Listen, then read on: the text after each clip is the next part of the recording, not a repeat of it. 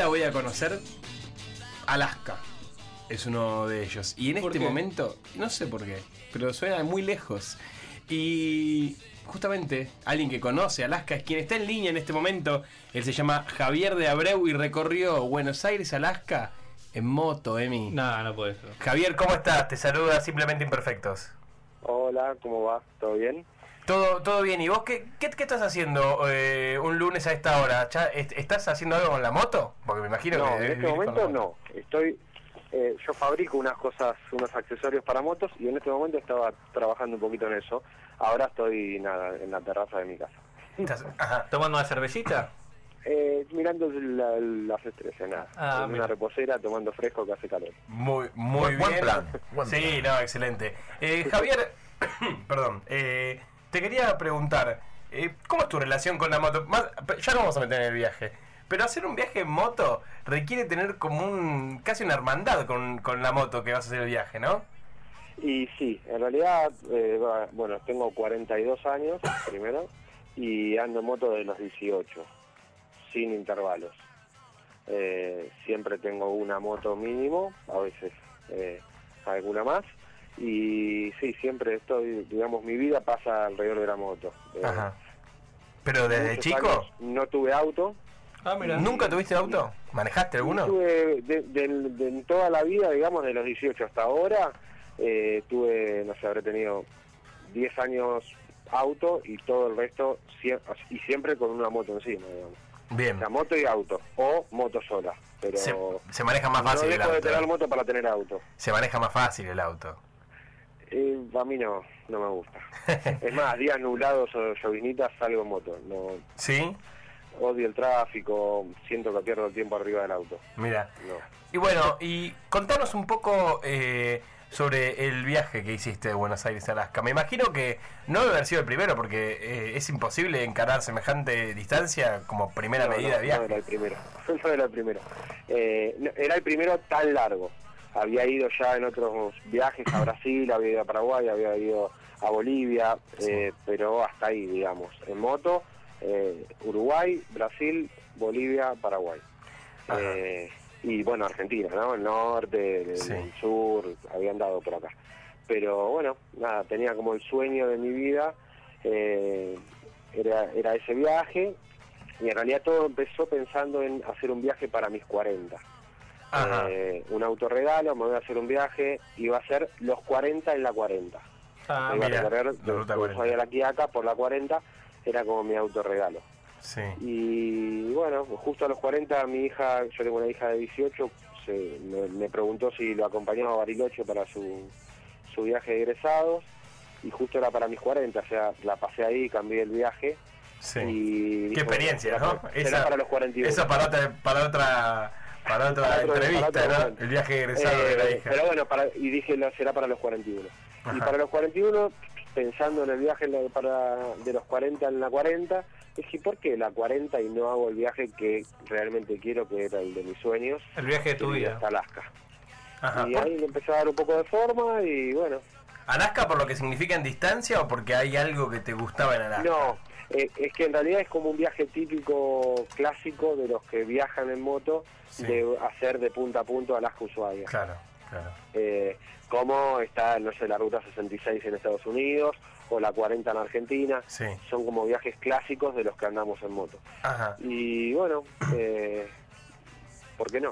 ¿Y cómo, y cómo, cómo es la planificación? no Ya vamos a hablar un poco de, de cómo es el viaje en sí, pero ¿cómo se planifica un viaje en moto tan largo? En realidad eh, hay distintos tipos. Hay, eh, depende mucho de cada uno, de lo que quiera hacer, de lo que quiera ver, de lo que quiera, eh, por dónde quiera andar.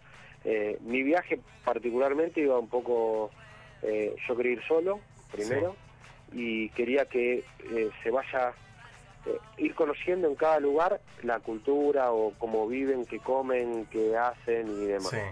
Eh, por eso un poco lo de ir solo. Si yo voy de viaje con vos, llegamos a, no sé, a Colombia, llegamos a un restaurante y hablamos entre nosotros dos, y sí, hablé con mi mujer, sí, hablé con mi novia, Claro. y charlamos, y, y, y todo el contacto es entre nosotros.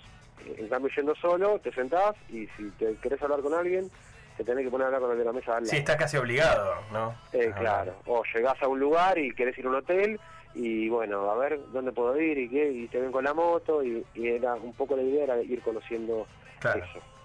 Entonces, bueno, mi planificación fue en base a eso. Mi planificación era, no tenía un plan de a dónde voy, por dónde voy. Sí. Medio como que lo dejé eso al azar de, bueno, a ver, hoy me- estoy, no sé, por decirte una, estoy en Cali y Sí. bueno, a ver, a ver, ¿para dónde voy? Y sigo a Medellín o me voy para otro lado, no, voy a seguir a Medellín, me quedo ahí. Pero, ¿Cuántos ar- ¿armaste un plan de Día- fechas? Día a día iba viendo a dónde iba.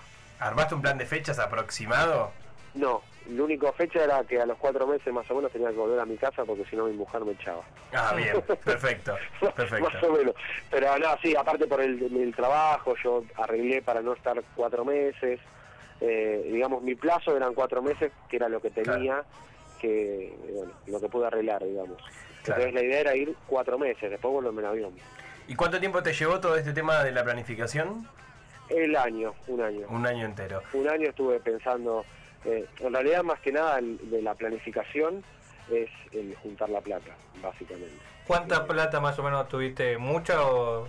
Digo para los que quieren hacer, ¿no? ¿Cuánta plata demandaría? lo que pasa que, bueno, con respecto a eso es medio complicado. No no porque no quiera dar las cifras, yo lo No, digo sin, pro- sin problema, pero digo, yo cuando planeé mi, viaje eh, y empezaba a ver, bueno, cuánta plata gastaré, qué sé yo, leí mucho de otros viajeros que fueron Sí. y me crucé con chicos que salieron con 200 dólares en el bolsillo y que fueron hasta Alaska.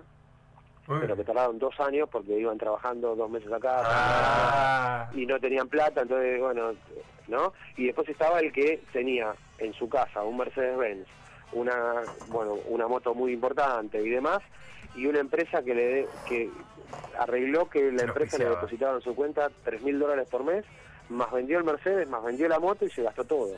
Ah, bueno, claro. Entonces no lo voy a poder, no lo voy a poder hacer nunca No, porque no, no o sea, mi, mi realidad es muy distinta a esa, o sea, yo alquilo, no tengo casa, no, sí, no es que soy una persona, para el que escucha, así, de una persona de plata, digamos. sí. Yo alquilo como cualquiera, tengo eh, mi pequeño emprendimiento y, y no más.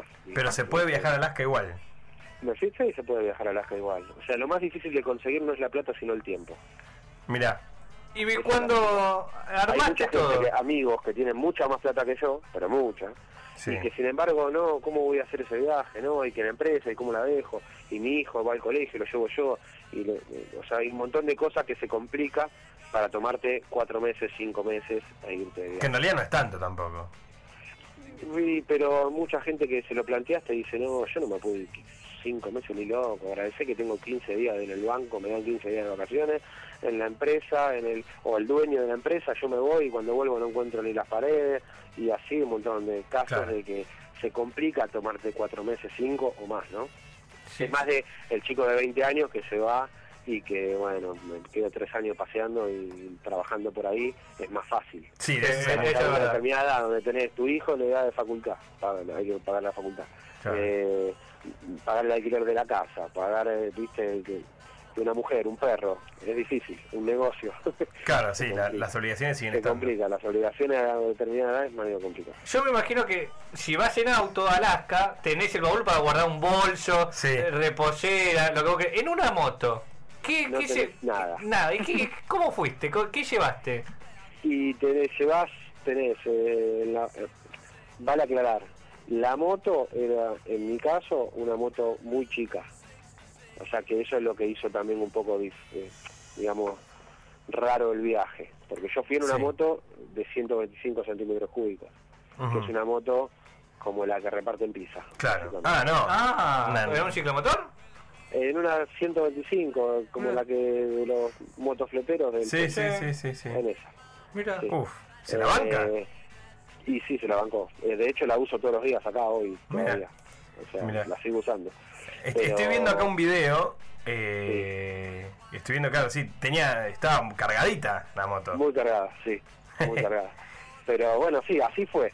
Con las dos valijas laterales y un bolso que lo debes ver ahí amarillo. Sí, lo estoy viendo. Eh, que bueno, ahí era, digamos, lo que yo me, me bajaba y subía todos los días era el bolso amarillo ese. Claro. Las valijas quedaban fijas, en una valija cosas para la moto, en otra valija eh, eh, cosas para, no sé, el traje de lluvia, cosas que Sí. se sacaban eventualmente. Y el bolso amarillo es todo lo que llevaba mío. Mi ropa, mi, todo lo mío es eso. ¿Y parar dónde Para parabas? Ahí está. Ya nos metemos en el viaje. Ya, Sí. ya arrancamos con la moto. ¿De- ¿Desde dónde saliste? Salí del obelisco Mirá. el 25 de mayo del año pasado. Mira, una fecha patria, aparte excelente. ¿Y dónde ibas ahí. parando? Y depende del Porque día, hoteles, o sea, imagino que si no se te iba un presupuesto imposible. Y la, la gran mayoría de viajes fue hostel. Hostel. Ujú. Eh, sí, el ambiente de la moto es muy solidario y es como una hermandad. Como que los motoqueros tienen sus restaurantes, sus hostel, ¿no? No, y, y mucho de, digamos, la red social medio como que te va eh, comunicando con los, los- otra otra gente que anda en moto y demás, entonces, bueno, estoy en tal lado y estoy yendo para tal lado, o sea, estoy saliendo de Argentina, voy a Alaska y esto se va como viralizando un poco. Y yo empecé, eh, me hice una página para que me siga mi mujer y mi hija y mi hermano y escribir y que todos los días no me estén escribiendo, che, ¿dónde estás? ¿Estás bien? ¿Y qué pasa? Eh, lo- lo- mis amigos lo vieron, lo compartieron, otros lo compartió, lo compartió, lo compartió y llegó un momento que mucha gente sabía del viaje que yo no conocía. Claro. De hecho me fueron a despedir gente al obelisco que no sé quién era. La cara de felicidad tuya es terrible. Y así empezó, claro. y así empezó. Y bueno, y después la gente, che, cuando pases por eh, Acapulco, venía a mi casa. Ah, cuando mirá. pases por Medellín, venía a mi casa. Y entonces así mucha gente te va abriendo la puerta de su casa, que son motociclistas, que de hecho yo hospedo muchos motociclistas en mi casa también. Ah, mira. Este, está muy bien, ¿no? Está, está muy, pero muy bien. Contanos con, con qué te encontraste en todo el viaje. ¿Qué, ¿Hay algo que haya caracterizado a toda la gente? La, la solidaridad, por ejemplo. Lo mejor del viaje, que bueno, en la página lo digo también, eh, lo mejor del viaje siempre fue la gente. Sí. O sea, eh, digamos, uno cuando te vas de viaje a cualquier lado, en moto, en, en avión, en lo, lo que sea, vos te vas al Cañón del Colorado y Sí. sabes lo que te vas a encontrar. Porque viste fotos, porque más o menos te lo imaginás, porque eh, eh, viste un documental, por lo que sea, sabes lo que te vas a encontrar. Obviamente cuando estás ahí es imponente y demás, pero Sí. nunca sabes, o sea, en mi caso, nunca sabía con lo que me iba a encontrar en cada lugar donde iba parando. Claro. O sea, la gente, loco, cómo te recibe, eh, cómo se te acerca, cómo... eh, uno lo ve acá en Argentina y dice, bueno, será igual afuera, y cuando vos planteas me voy de viaje, ¿hasta dónde? Hasta Alaska, ese está loco. O sea, Sí. primero estás loco, después, y pero si te pasa algo, y si te roban, y Colombia, y México... Colombia, sí, droga, con todos los problemas que tiene droga, que la, que los carteles en México, ahora todo lo que estaba malo en Colombia ahora está en México y no sé qué, y la realidad es que la mejor gente del viaje, o sea, todo el viaje fue impresionante de cómo te reciben Sí. y cómo te, te quieren ayudar, pero la mejor fue en México y en Colombia, casualmente. Mira, vos decís que, que debe tener algo que ver, ¿no? Con que... En ningún momento, en ningún momento hubo un, en los cuatro meses, de cuatro meses estar en la calle, básicamente. Sí. Estás en la ruta, en un, en- comiendo afuera, viste, o sea, todo el tiempo estás en, contacto con el tráfico, con esto, con lo- y te pueden pasar un montón de cosas, bueno, no pasó nada, Mirá, nada. qué sea, todo increíble. lo que pasó fue bueno. ¿Y qué vas En pensando? una situación de miedo, de nada. ¿Qué vas pensando cuando vas en la ruta, por ejemplo, de México, de Colombia, solo en la rutita, por ahí no te agarró el tráfico? ¿Va- Claro. ¿Vas pensando algo? ¿Qué, qué se te cruza por la cabeza? para pensar, para hablarte solo, para contestarte, para hablarle a la moto. O sea, llega un momento, y escuchando música, en realidad, muy escuchando música. Ah, En, en la, en el casco tengo un, un auricular y un Bluetooth, entonces pongo la música en el teléfono y voy escuchando música. también. Muy bien, tenías que tener mucho, porque era, la verdad. Y ¿Sabes cuántas horas anduviste en la moto? Unos cuantos gigas. Eh, no, la verdad que no saqué la cuenta, pero era un- eh, había días, eh, nunca manejé más de ocho horas más o menos. Ah, Pero había bien. días que no manejaba porque me quedaba 3, 4 días en un Sí. porque me gustaba y había días que manejaba 6, 8 horas, pero no más. Estoy viendo las fotos, eh, Javier, la- imponentes las fotos de tu viaje, la verdad. Sí. Están buenísimas. Estoy viendo acá justo las del Cañón del Colorado que decías, eh, Sí. hablabas de eso. La verdad, impresionante las fotos. ¿En algún momento estuviste por quedarte sin nafta? ¿Que no encontrabas estación Eh, de servicio? Eh, sí, en realidad ya hay un bidón. Si ves las fotos hay un bidón. Sí, hay un bidón rojo. Hay un bidón. Eh, eh, lo que pasa que la realidad es que en el único lugar donde se complica que no hay estaciones de servicio muy seguidas o demás es acá en Bolivia. Ah, mira. En Mira, el resto del viaje hay seguidos. Digamos, la moto, como es una moto chica y el tanque es más o menos razonable, Sí. hace 400 kilómetros con el tanque lleno. Y Javier. 400 kilómetros es mucho, digamos, siempre hay algo para cargar. Claro. Salvo en algunos lugares de Bolivia. Javier, En realidad capaz que, capaz que hay, pero no te cargan. Claro. Es medio complicado. Pero después el resto no tuve nunca problema. Javier, buenas noches. Germán es mi nombre. A mí siempre me queda una duda. ¿Cómo es la vuelta de todo esto, no? Después de cuatro meses eh, de vivir, yo supongo que una sensación de libertad absoluta. Y volver a... ¿Tuviste que volver a alguna rutina, algún trabajo? ¿Cómo, cómo es la vuelta? A los tres días. Uh, a los tres días. Eh, y es con novia dura, sí.